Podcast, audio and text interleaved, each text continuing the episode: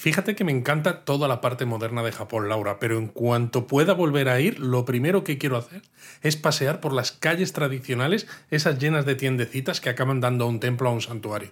¿Pero sabes de dónde vienen esas calles? ¿Sabes su historia? Ah, ni idea. Y si yo solo quiero ir a pasear y gastar dinero, ¿qué me estás contando? Pues vienen de las Monsen Machi. Y como te veo despistado, te voy a contar más sobre esto en este episodio.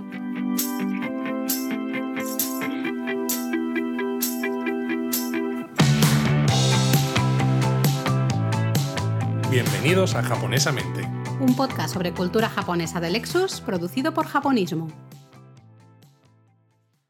A ver si alguno se va a pensar de verdad, Laura, que no sé de dónde vienen estas calles, las Monsenmachi. Que no, que estamos en la tercera temporada, Luis. La gente ya sabe que el inicio es un poco el teatrillo. Este El que teatrillo hacemos. que te gusta decir a ti. Teatrillo. Eh, pues sí, vamos a hablar hoy de las Monsenmachi, eh, porque realmente son los inicios, ¿no?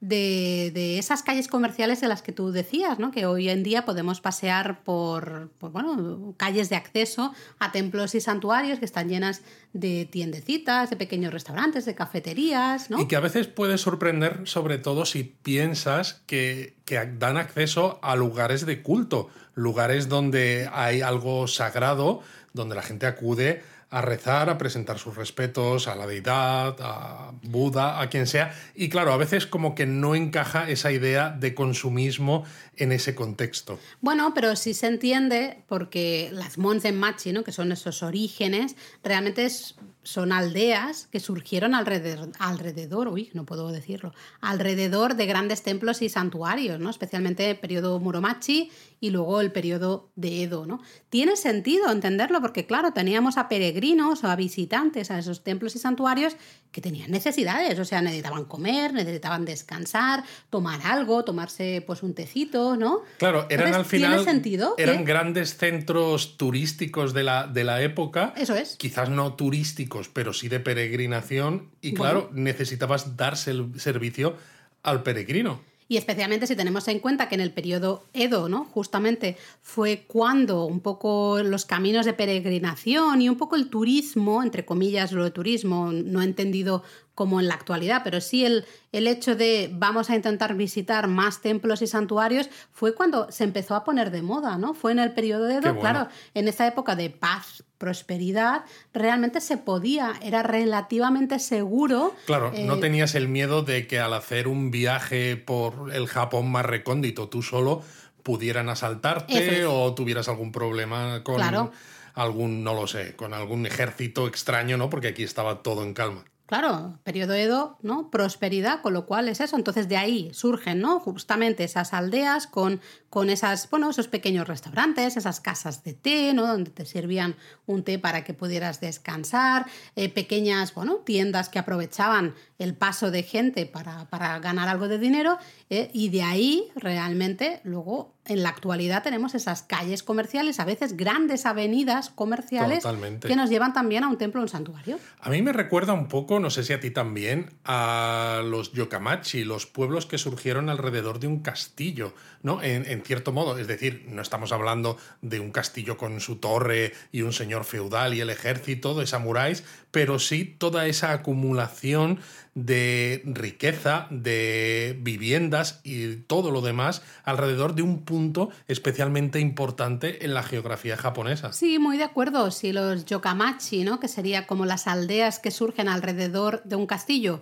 eran un poco más forma circular, ¿no? por decirlo de una manera, justamente alrededor de ese castillo, eh, los monzenmachi, ¿no? las aldeas de delante de la puerta, monzen, ¿no? monzenmachi, aldeas de delante de la puerta, la puerta de acceso a ese templo santuario, al final tienen una forma o tenían una forma como mucho más lineal, ¿no? Mucho más Claro. recta, justamente, claro, el acceso en recto a, a ese templo, ese santuario, pero es parecido. Y sí. mira, ya que hablas del nombre Monsenmachi, que lo has traducido, Sí. traducido a aldea enfrente de la puerta, hay una curiosidad porque eh, todos los que los japonistas que nos están escuchando se pueden ir al anterior episodio del ¡Cierto! podcast de Japón a fondo, en este caso, sobre el castillo de Himeji y más cosas en Himeji, donde la palabra japonesa, que sabéis que en los Japón a fondo siempre os decimos alguna palabra japonesa, para que vayáis ampliando vocabulario, hablábamos de la palabra mon, que es verdad. puerta. Decíamos mon, siempre que veáis mon relacionado con castillo, templos, ¿no? Decíamos es puerta, pues aquí tenemos mon, zen. El zen es el de mae, es el, el kanji de mae de delante, es decir, delante de la puerta. Ah, como el de Ekimae, Eso el de es. delante de la estación. Y, y luego tenemos machi, que es aldea. Entonces, Bonzen Machi es la aldea delante de la puerta. Esas, esas, bueno, esa- ese desarrollo eh, que, se, que surgió justamente enfrente de los templos y santuarios de importancia. Y hemos dicho que todo esto surgió sobre todo estos desarrollos alrededor o delante del templo a finales del periodo Kamakura, pero sobre todo en el periodo Muromachi. Sí, periodo Muromachi y luego especialmente eh, se desarrollaron ya muchísimo más en el periodo Edo, ¿no? Justamente con Claro. esa prosperidad que vino con Pero el claro, todo Edo. esto ayudó a incrementar la riqueza de templos y santuarios, no solo porque los, eh, se organizaban mercadillos eh, una vez a la semana, ¿no? Y fue surgiendo este concepto de calle comercial del que estamos hablando y que ha llegado hasta la actualidad, sino porque el propio templo o santuario tenía los derechos de propiedad de la aldea. Sí, al final yo creo que eh, sale todo el mundo contento, ¿no? Es un win-win al final eh, japonés y de- del pasado, porque los templos y santuarios ganan en adeptos o ganan en visitantes, no sé si adeptos es la palabra, pero sí ganan en visitantes si tienen una buena calle de acceso. Claro, tienen con- buenas infraestructuras para dar todos los servicios Eso es. Que, que reclaman esos peregrinos, porque en la parte espiritual el templo ya, Ya la, tiene, tienes. pero si no tienes dónde dormir, si no tienes dónde comer, dónde comprar, eh, no sé, artículos religiosos o lo que sea que puedas necesitar, Cualquier cosa. está claro que no vas a ir. Pero claro, lo que tú decías, ¿no? Justamente los comerciantes o los- las personas que querían poner algún tipo de local en esa Monsenmachi, eh, pues tenían que pagar un- un tri- una especie de tributo, ¿no? Tenían que pagar al templo o al santuario para obtener su permiso Para y obtener la poder- licencia. Eso es, ¿no? Y para poder así comerciar ahí en la, en la Monsenmachi. Entonces, bueno, sí, los templos y santuarios evidentemente ganan con más visitantes y encima eh, obtienen dinero de esos comerciantes, pero los propios comerciantes también saben que están en una localización ideal porque están por un lugar en el que pasa mucha gente. Pero gente claro, que va a visitar el templo, ¿no? Al igual que decíamos que aunque la forma es diferente en origen que las ciudades que surgen alrededor de los castillos, que en este caso es una calle, los castillos es circular, eh, al final del periodo Muromachi surgen nuevas aldeas en Japón, precisamente cuyo origen está en estas Monsenmachi. Claro. Es decir, el hecho de que haya un punto de visita casi obligada para muchos peregrinos, que tiene infraestructuras que dan servicio a toda esa gente que va, hace que se acumulen casas, que se acumulen eh, otro tipo de que negocios. surja ¿no? un pueblo, Exacto. una aldea, luego un pueblo y que a lo mejor se convierte en ciudad. Y ahora podemos hablar de ejemplos actuales de esas uh, del pasado, porque probablemente os vais a sorprender, porque hay algunas, eh, claro, en, en ciudades como Tokio y en pleno centro de Tokio. Entonces no pensemos ¿no? que esto era, bueno, pues los, temp- los Algo muy rural, exactamente, sino como tú dices, eh, muchas nuevas aldeas ¿no? surgieron a partir de estas Monsenmachi y algunas de ellas se han convertido en, bueno, forman parte de grandísimas ciudades, ¿no? A mí lo que me hace gracia era un poco el concepto que había acerca de las personas que visitaban estos templos o santuarios, ¿no? Porque las Monsenmachi, ¿no? Se basaban en esta premisa de si tú estabas yendo al templo santuario, eras un fiel, era alguien con una necesidad Va con un espiritual. objetivo concreto. Pero ¿no? Mm. espiritual, sobre todo. Pero si estabas ya bajando por la calle o saliendo del templo santuario, entonces ya eras un turista. Ya habías cubierto tu necesidad espiritual y entonces lo que necesitabas era que desprenderte del dinero. Bueno, tenías otro, otras necesidades, ¿no? Como a Bueno, no sé si las tenías O también, que esto es lo típico de, de los comerciantes que son avispados. es, Te hacen, te hacen gastar, ¿no? Te claro, hacen- te vamos a crear esas necesidades que tú no sabías que tienes. A ver, tú has ido al templo, has visitado el santuario, eh, has hecho ¿no? tus, tus rezos y tus cosas y tal y cual.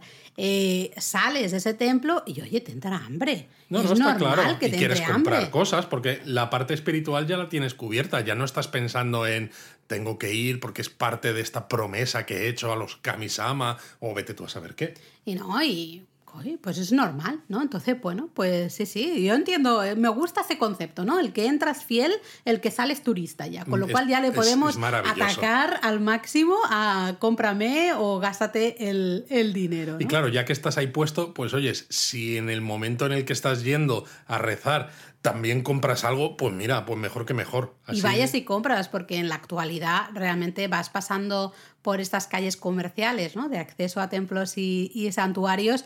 Y como tú dices, es que todo te llama la atención, te crean necesidades. Es que a te las veces ves, crean, sí. eh, no sé, pues un puestecito de dulces tradicionales de esa región. Pero ¿no? te las crean lugar. además porque las tiendas que hay en este tipo de calles, es- que son muy típicas en Japón, suelen estar totalmente abiertas, es decir, no tienen ni siquiera un escaparate y una puerta, no, no, prácticamente toda la tienda está totalmente abierta y tienen expositores abiertos a la calle donde es que te está entrando por los ojos todo lo que se está ofreciendo en ese comercio. Sí, es terrible, es terrible porque a nosotros nos ha pasado de vas andando y dices, ay, mira qué pastelitos de mochi tienen aquí, vamos a probarlos. Y mira qué bien envueltos están además, uy, Luego, qué fácil es. el helado este de sabor típico del cítrico de la región de aquí. Ah, pues venga, vamos a probarlo.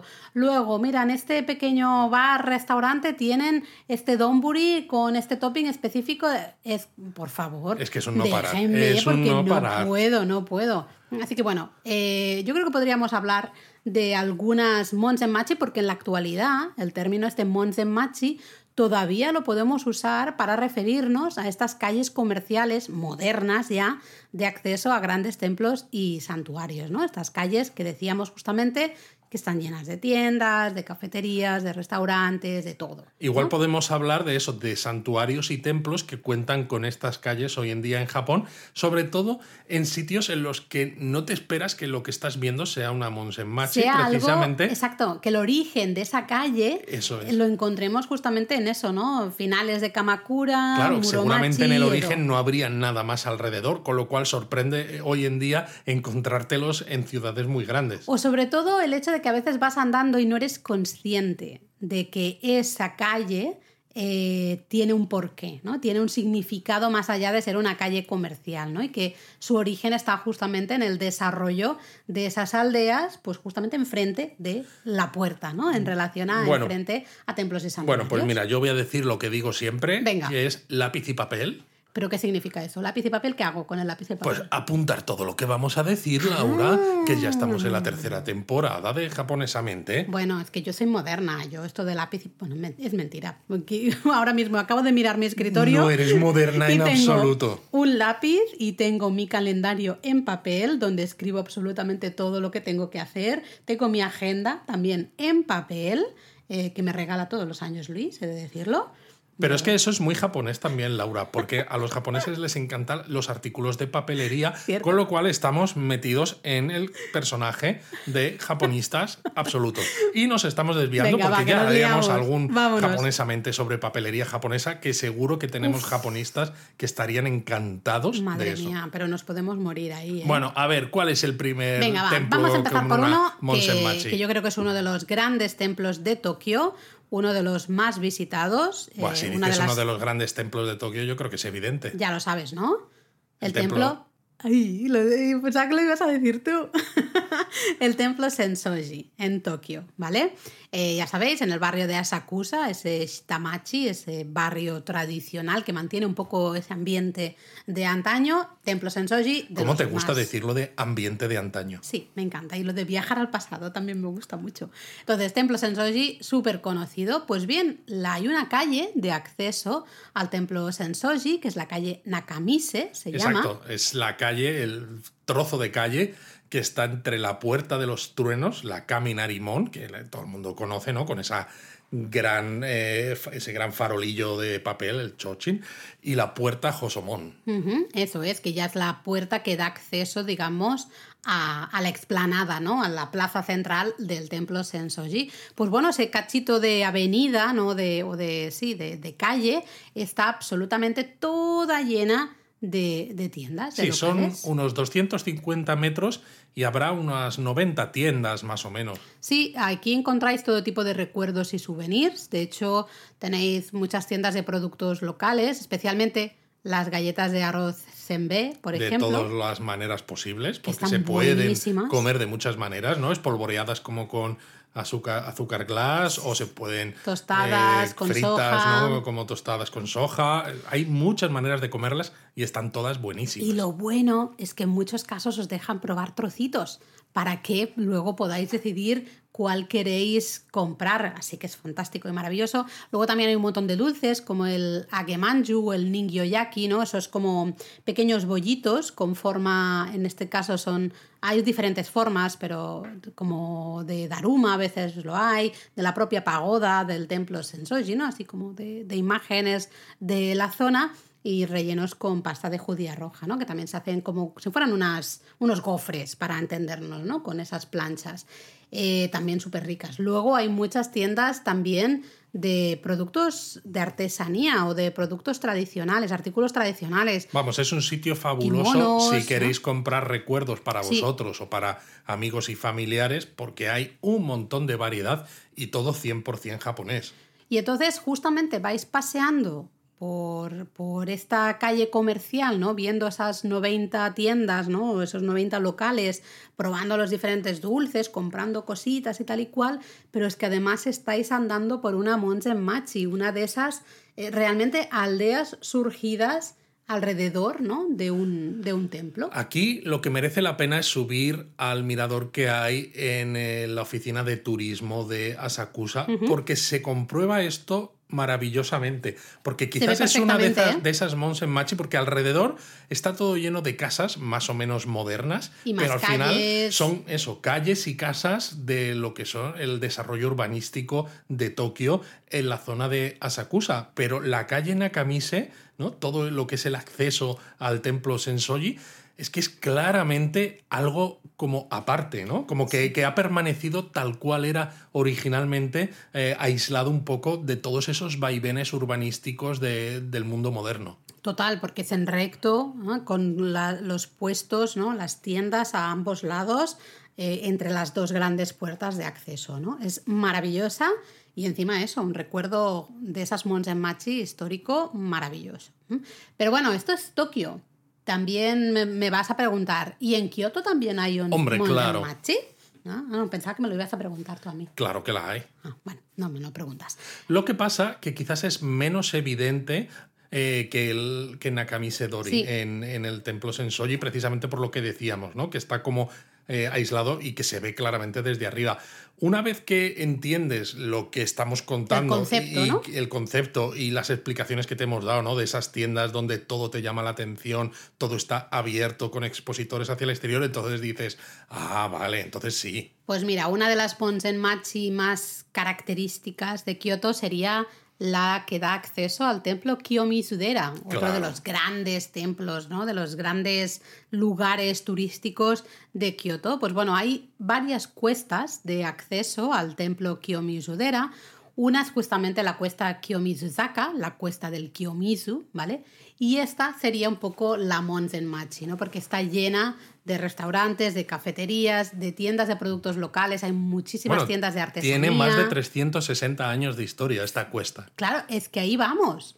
Es que es tremendísimo. Entonces tú vas subiendo por esta cuestecita hasta el Kiyomi-Sudera y luego puedes bajar justamente por, por otras eh, cuestas tradicionales como Sannenzaka o Ninenzaka, esa al menos es nuestra propuesta siempre desde el japonismo, y disfrutar pues eso, de ese ambiente histórico. Estás andando por una callejuela, ¿no? por una cuesta eh, que surgió aquí, ¿no? justamente de aquí, aquí hubo movimiento hace muchos siglos. Bueno, de hecho, la tienda más antigua de la cuesta que hemos mencionado de Kiyomi Susaka es Shichimiya Honpo, una tienda que lleva desde el año 1655 vendiendo el Shichimi Togarashi, ¿no? Esta mezcla de especias picantes, de siete especias picantes que nosotros utilizamos en los donburi constantemente. Y bueno, en cualquier restaurante japonés lo vais a tener también para, para acompañar el plato. Que me encanta a mí el shichimi. De hecho, en el, en el periodo de Edo era común que esta tienda ofreciera agua caliente con justamente polvos de...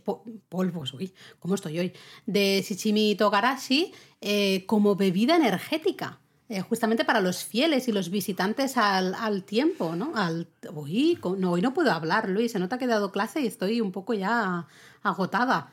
Al templo. Al templo, muy bien. O sea, algunos están vendiendo y forrándose con las bebidas energéticas hoy en día, cuando en el periodo Edo ya se hacía una versión de una bebida energética. Agua caliente con shichimi. Oye, no sé si alguno lo vais a probar. ¿eh? Si lo probáis, dejadnos un comentario allí donde escuchéis el podcast. Yo lo voy a probar. A ver qué tal. Lo voy a Pero probar. bueno, hemos hablado de una Monsenmachi en Tokio, una Monsenmachi en Kioto. Hay más sitios con Monsenmachi, ¿verdad? Evidentemente. Y yo creo que podríamos justamente hablar de una Monsenmachi también muy bonita eh, en Kamakura.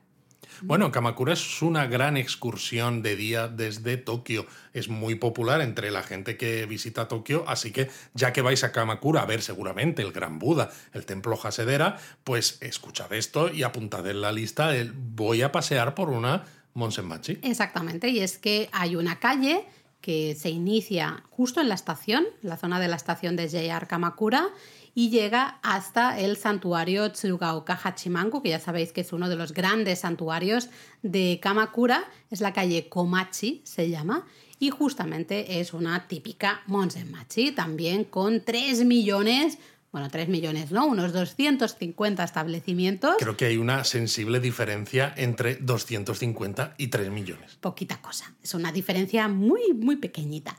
Eh, 250 locales repartidos en unos 360 metros de largo que tiene, que tiene la calle y de nuevo que encontráis absolutamente de todo. Yo aquí especialmente aluciné con los dulces, la comida, hay un montón de pequeñas cafeterías, cafeterías de estilo eh, tradicional. También, evidentemente, hay tiendas de recuerdos y de souvenirs, de productos locales, artesanía, lo de siempre, ¿no? De todo. Pero recuerdo especialmente en la calle Comachi pasarlo mal porque había demasiadas dulces, ¿no? Demasiadas snacks, pequeñas cosas que podías comprar. Era como, no, no puedo comprarlo todo, me voy a morir aquí. Se nota que estás cansada porque son demasiadas dulces, demasiadas snacks, todo lo pones en femenino.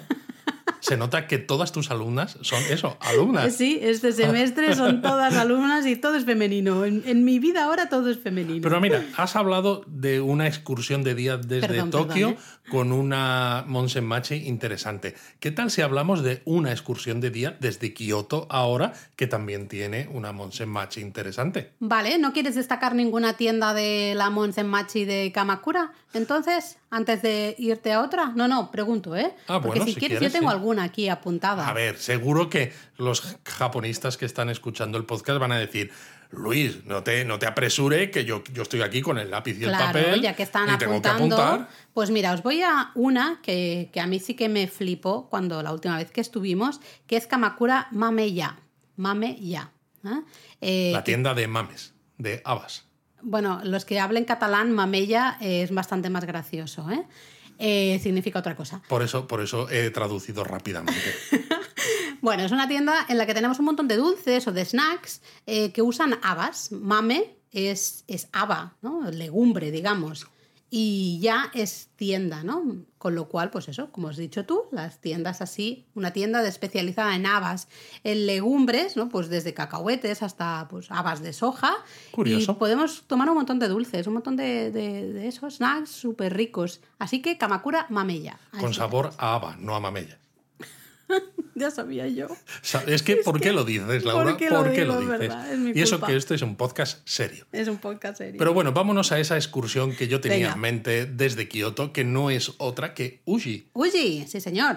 Eh, Uji todos sabéis, lo más famoso de Uji es el templo Byodoin. Y si no lo sabéis, lo acabamos de decir ahora. Ahí está. Eh, bueno, de hecho, el templo Byodoin aparece en las monedas de. 10 yenes. 10, 10. Hace tanto tiempo que no viajamos a Japón que yo ya ni me acuerdo. 10 yenes. Sí. Vale. Las monedas de 10 yenes. Diría que sí, vamos, yo tampoco me acuerdo mucho porque hace ya años que no, que no utilizo moneda japonesa para pagar nada. Las poquitas que tenemos están todas guardadas en un monedero que de hecho ya no sé ni dónde está guardado. No me acuerdo. Bueno, es Pero igual. bueno, eh, Uji es famosa no solo por su templo Byodoin, que realmente es una maravilla que os recomendamos visitar, sino que además es uno de los mejores lugares de producción de té verde. Claro que sí, el té verde de Uji es famoso en todo el país, ¿no? Y las diferentes marcas de té verde de Uji pues, son muy apreciadas por, por todo Japón. De hecho, hay un Kit Kat especial Mm. que tiene sabor a té verde de Uji en concreto. Cierto. Así que bueno, también en Uji encontramos una Monzen Machi, en este caso es la calle Omotesando, eh, que básicamente es el camino ¿no? de acceso a la parte frontal, eso es lo que significa Ah, yo pensaba que era el sándwich de la parte frontal. Claro, como el katsusando. A ver, Luis, vamos a centrarnos que este podcast nos está quedando un poco extraño. ¿eh? Se nota que estamos empezando la temporada, estamos un poco así, así. Claro, el, el, el katsusando, pues el omotesando. Bueno, no, este calle- sando es otra, es- viene de otro lado. La ¿eh? calle Omotesando, o la avenida Omoteza- Omotesando, pues justamente es una calle que da acceso al templo Byodoin. Y como tú bien decías, uno de los productos estrella de Uji es el té verde, pues ya os podéis imaginar la cantidad de tiendas que hay que venden té verde y luego un montón de cafeterías y tiendas de dulces, todo relacionado con el té verde. Exacto, porque no es solo que haya muchas variedades de té verde de diferentes calidades que podéis comprar para llevar luego de vuelta, sino helados, galletas, dulces, de todo, todo relacionado Todo. con el té verde. Es En- espectacular. En algunos casos además te dejan probarlo, ¿no? Sí, Te eso es lo bueno. Un poquitito de té caliente o un poquitito de té frío, depende de la época del año en la que vayas. No, y sobre todo porque a veces no tienes claro qué tipo de té verde quieres comprar y qué calidad de té verde quieres comprar. Entonces te ofrecen diferentes, diferentes muestras para que te decidas. Y mira, ya que antes me has dejado mencionar o destacar una de las tiendas en Kamakura, pues voy a destacar también una aquí en Uji, en la calle Omotesando, en esta Monzen Machi de Uji, y es la tetería y pastelería tradicional Ito Kyuemon. Ah, muy bien. Ito Kyuemon, eh, que es del siglo XIX, creo que Sí, fue del abierta en año 1832. 32, ¿verdad? 1832. Es probablemente una de las tiendas de té verde de Uji más famosas de todo Japón y aquí si os gusta el matcha vais a disfrutar. Estoy súper de acuerdo contigo, Laura. Aquí se disfruta del té a lo loco.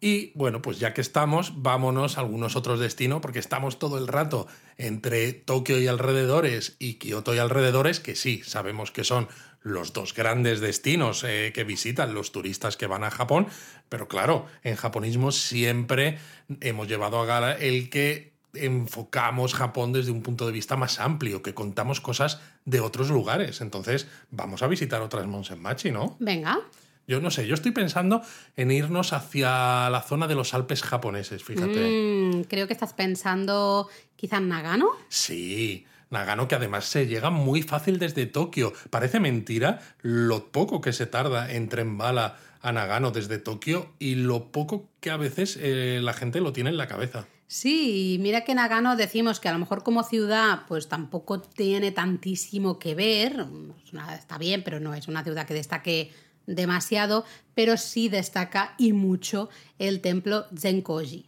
¿no? Es que el propio templo Senkoji puede ser una excursión de día. No necesitas tampoco Ver recorrerte el Mm. resto de Nagano, pero te puedes subir a un Shinkansen por la mañana en Tokio, llegas a Nagano, te ves el templo Senkoji y su Monsenmachi y te vuelves y dices, madre mía, qué excursión más maravillosa. Y mira que el templo tiene muchísimo que ver, pero muchísimo. De hecho, tenemos un post en la web, aunque habría que hasta explicar algunas cosas más, pero bueno, ya es, es muy amplio.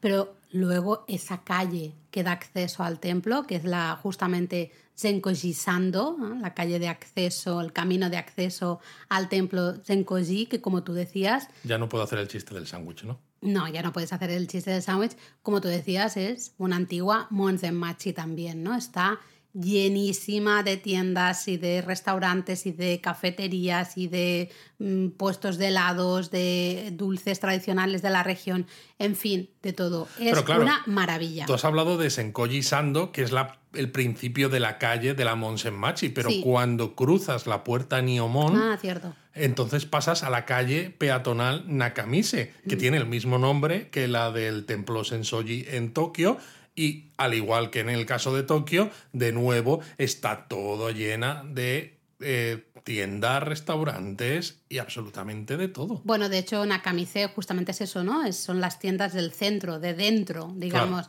de, claro, ese camino de acceso al templo o al santuario eh, que realmente como que forma parte ya de lo que es el complejo del es, templo. Es interesante a veces ver la etimología de, mm. estas, eh, de estos nombres de calles, ¿no? Nakamise o Motesando que hemos dicho antes, porque entonces, claro, se entiende mucho más por qué se repiten tanto estos nombres en tantas ciudades japonesas, precisamente porque muchas ciudades japonesas han tenido esos orígenes comunes.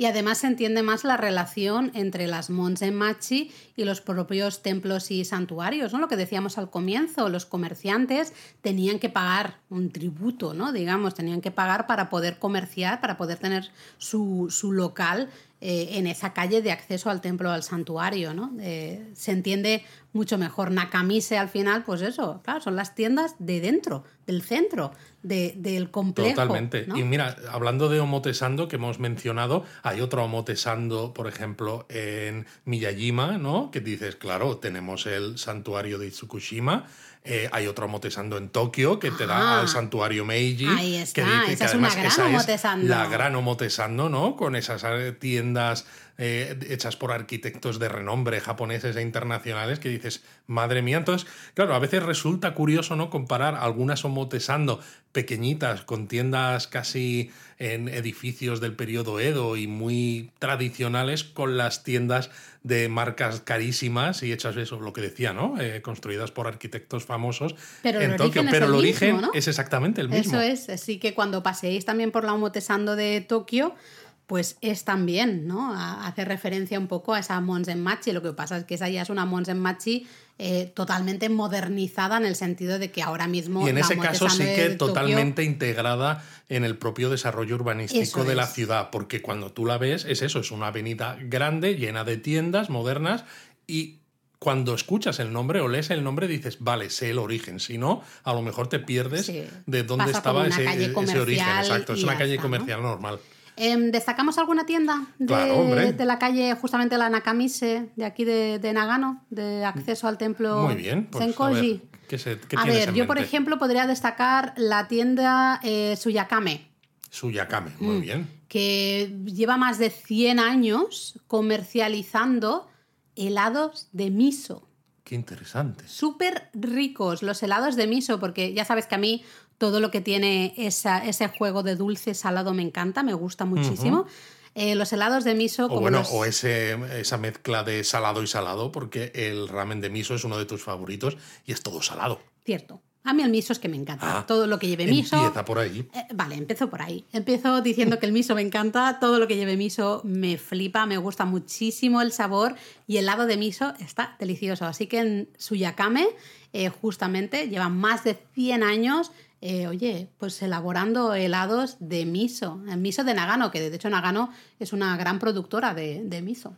¿Y, qué produce miso? Es que creo que apenas has dicho miso. Miso. Muy bien.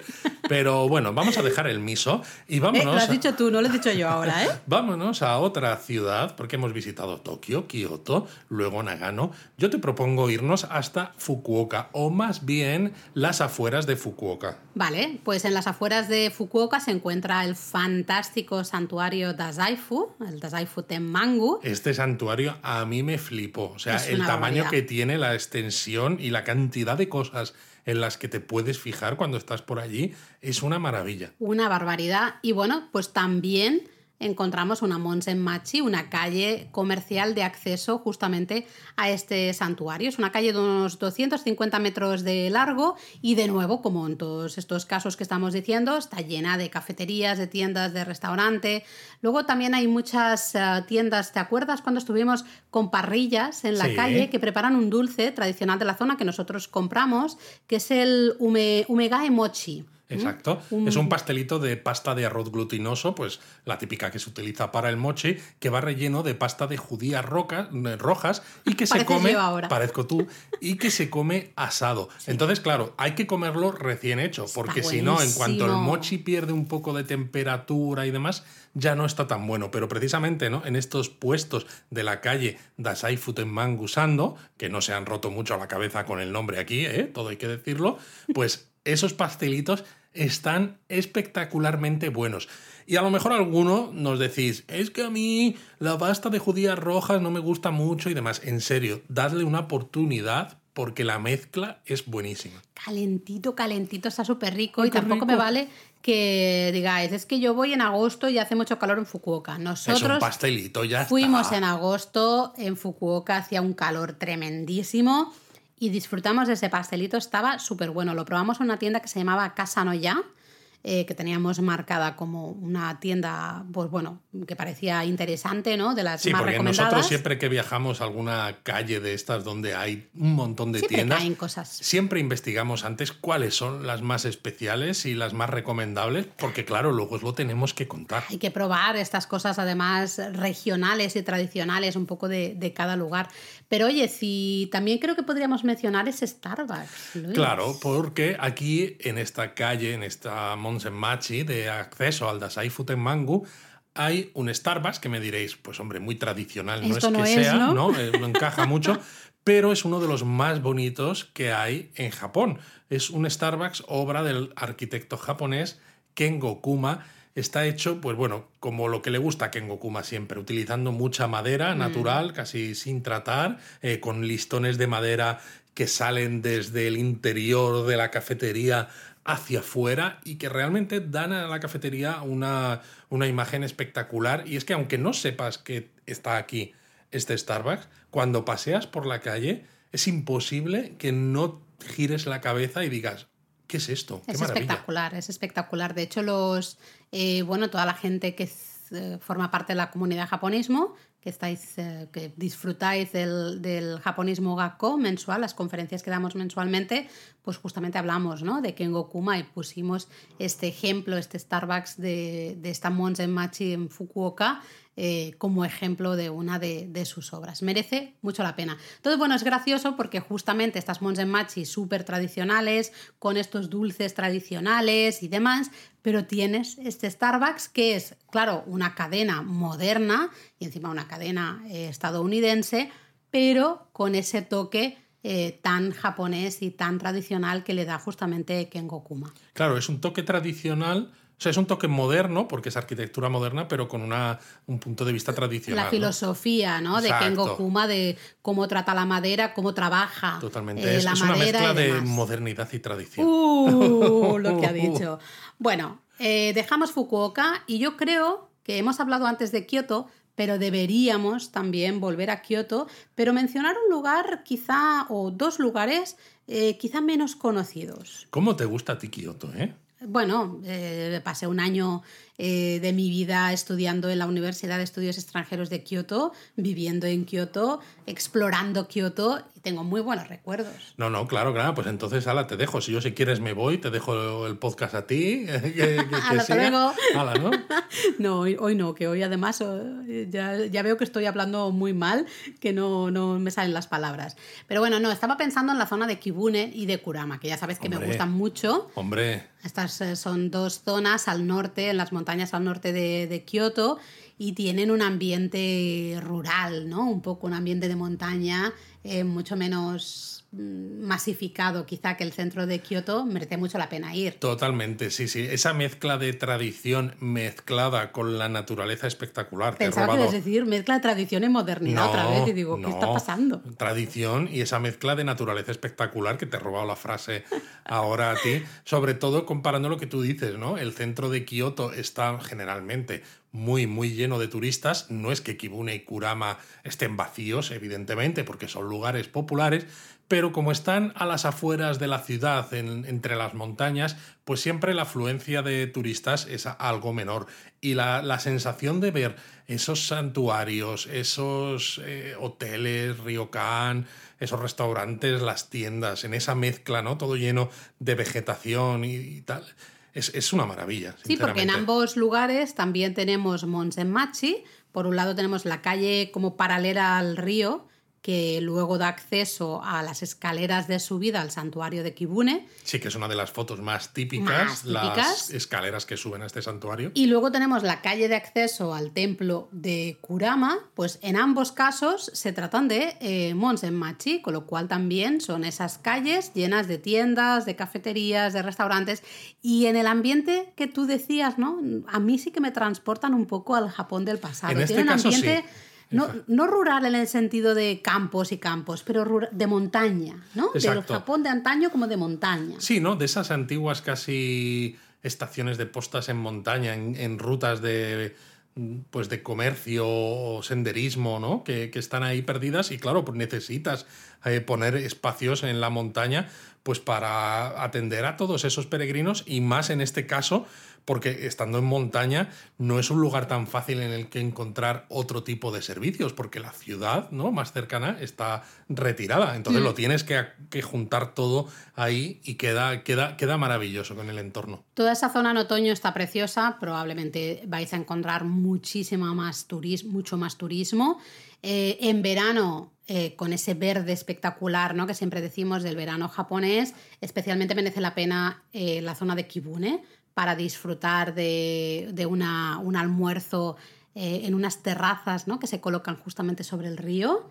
¿Recuerdas? Nosotros ahí disfrutamos. Sí, porque hay muchos restaurantes que te ofrecen comidas, te ofrecen menús eh, de diferentes tipos. Hay algunos basados en pescado, como el que hicimos nosotros, pero también hay algunos de sukiyaki o este carne, por ejemplo, en estos kawadoko, ¿no? Que son estas plataformas sobre el río que como tienes el agua corriente por debajo de ti constantemente mientras estás sentado, refresca, porque además está todo con, con unos toldillos por encima, ¿no? Con lo cual estás a la sombra, aunque estés en pleno verano, hace calor. Unos graditos Pero tienes unos ¿eh? graditos menos. Mm. Así que bueno, muy recomendable también probar un snack típico de, la región. En fin, eh, bueno, es un snack hecho con semillas y hojas de pimienta sancho que está envuelto en alga kombu y luego hervido en salsa ah, de ¿te refieres al kinomedaki? Sí. Qué rico. Muy típico de ahí, disfrutar un poco de esta zona quizá menos masificada o menos turística de Kioto. Pero bueno, tú decías que tenías dos sitios extra en, en Kioto que querías mencionar. Bueno, los he mencionado juntos. Ya he mencionado la calle, hemos dicho, la calle paralela al río eh, que luego, te da las escaleras del santuario de Kibune y hemos dicho y la calle de acceso al templo de ah, Kurama. Es que pensaba que querías hablar del santuario Tago. No, pero mira, ya que lo mencionas, Claro, yo estaba pensando Kibune y Kurama como dos, porque ah. claro, son dos sitios diferentes. Sí, pero yo pensaba que para ti eso era un único sitio. Bueno, pensad, por cierto, eh, Kurama, el onsen. El onsen de Kurama espectacular y admite gente con tatuajes, eso sí que lo quería decir. Pero ya que has mencionado el santuario Atago, pues oye, ¿por qué no podemos hablar del, santuario Atago también en, en Kioto? Que también tiene su propia Machi. Claro, por eso lo decía. Este está en la zona norte de Arashiyama, que además es un lugar también precioso, perfecto tanto en época de floración de los cerezos como en época de en, otoño, cuando los árboles cambian de color las hojas.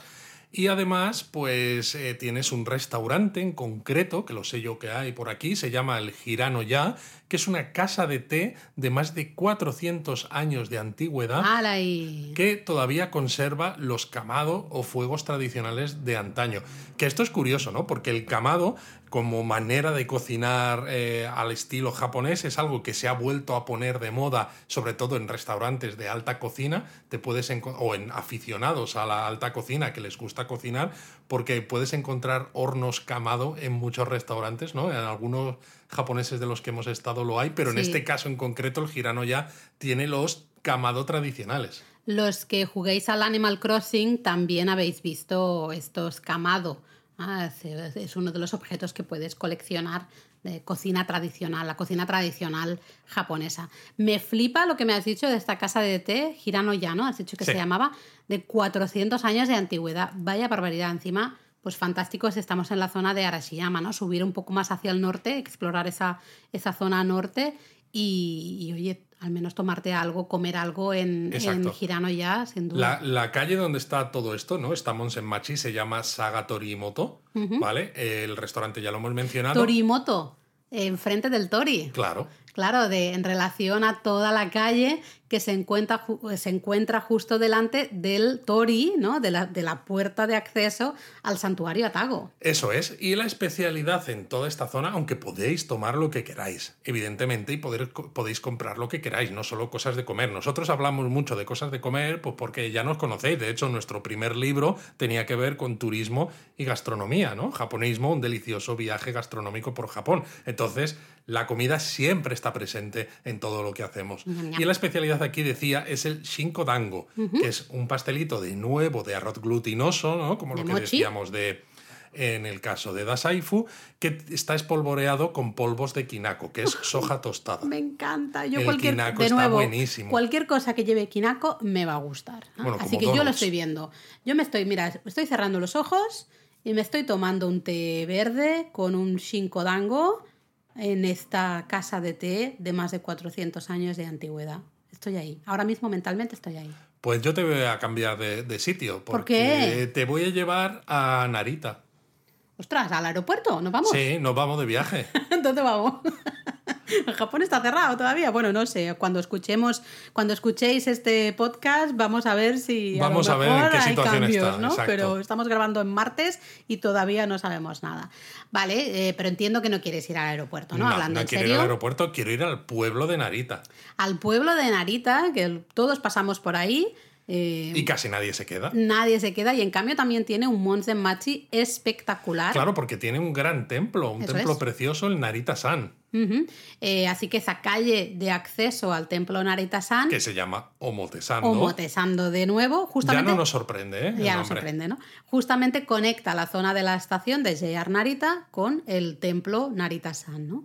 Eh, de nuevo, unos... Bueno, esta es bastante larga, ¿no? Esta es muy larga. Esta es una de estas calles que es una pena que la gente se lo pase de largo, claro, porque está tan cerca que dices, cuando estoy recién llegado a Japón, lo que quiero es llegar a Tokio y quedarme allí o en todo caso, ¿no? Moverme por el resto del país y cuando estoy finalizando el viaje es como ¿para qué me voy a ir el día de antes a Narita si tengo muchas cosas que ver? Y al final no lo haces, pero es eso, son 800 metros, es una longitud tremenda. Y además hay muchísimas tiendas que tienen más de 100 años de antigüedad. Hay antiguos almacenes de estilo tradicional, tiendas de medicina tradicional, eh, hostales también del pasado, arquitectura fantástica, maravillosa. Así que ya solo por eso, solo por disfrutar de la arquitectura, merece, mucho la pena. Y lo que aquí es muy típico de probar es el yokan, que es una especialidad de la zona que los que no lo conozcáis lo podríamos definir como una especie de gelatina de judías dulces. Sí, una gelatina un poco más dura. Sí. Eh, hubo una época que nosotros tomábamos bastante, lo comprábamos en Madrid y, era un dulcecito que teníamos también en casa. porque era de los pocos dulces de las, cosas, eh, que llegaban, cosas que llegaron. Que llegaban a España. Sí, sí, sí. Y una recomendación es la tienda eh, Nagomi no Yoneya, ¿vale? Eh, Nagomi no Yoneya, Ahí donde bueno, podéis comprar yokan y probar yokan de gran calidad. Pero bueno, si no queréis ¿eh? yokan o no os gusta, tienen otras muchas cosas más, evidentemente. Pero el yokan aquí es, es muy famoso y es una recomendación. Sí. Em, hay muchísimas Monzen Machi más. No sé cómo vamos de tiempo, vamos Luis. Bien. Siempre podemos decir alguna cosa más. Podemos mencionar algunas, algunas más porque hay muchísimas. Eh, por ejemplo, mira, se me ocurre, en el gran santuario de Ise, justamente, hay una calle que se ha un poco reconvertido en los últimos años, últimas décadas, eh, para sacarle el máximo provecho y recordar un poco a esas Monsen Machi del pasado. ¿no? Sí, claro, es como un intento de restablecer eh, lo que era este tipo de calles en el pasado, no porque la hubiera entonces o porque tuviera ese tipo de tiendas, sino pensando en que ya que estamos hablando del santuario más sagrado del sintoísmo, pues vamos a colocar una calle con lo que creemos que la gente espera de las calles de acceso a santuarios. Eso es, ¿no? Es un poco. Entonces, es curioso porque la calle que da acceso al gran santuario de Isis, la calle Okage Yokocho, eh, pues es realmente como una Monzenmachi, ¿no? Está llena de tiendas, de restaurantes con especialidades locales. Bueno, aquí podéis probar ternera de Matsusaka, por ejemplo, ¿no? Matsusaka Gyu. Mm, qué, rica. Mira, me están dando hambre. Eh, un montón de dulces, recuerdos. Entonces, es una manera de aprovechar, de decir, tenemos ese gran santuario, pues vamos a tener una calle de acceso que esté bonita también, ¿no? Se han reconstruido algunas casas para darle ese toque un poco más de arquitectura tradicional, etcétera, etcétera. Bueno, es una manera eso, un poco falso, ¿no? Un Sí. poco Pero da el pego. da el pego y sobre todo encaja con el tipo de santuario que se está visitando. Pero bueno, sea como fuere, cuando estéis en Japón ya veis que pasear por estas calles comerciales y revisar qué tiendas y restaurantes hay es como pasear un poco por la historia de Japón. Oh, qué bonito. Bueno, es que estamos empezando la temporada y entonces me he reservado un poco todas las frases así un poco redichas para el Para el comienzo. muy bien. Cuando luego llevemos ya a lo mejor 40 episodios de, de temporada, pues ya hablaré pues, de una manera mucho más normal. Bueno, yo me quedo tomando ese Shinkodango y ese té verde matcha en, en esa casa de té de más de 400 años de antigüedad, ahí en el norte de Arashiyama. Pues mira, Y yo aunque sea falso, yo me voy al santuario de Ise a comer Matsusaka Gyu. Venga, vale. Mátane. ¡Mátane!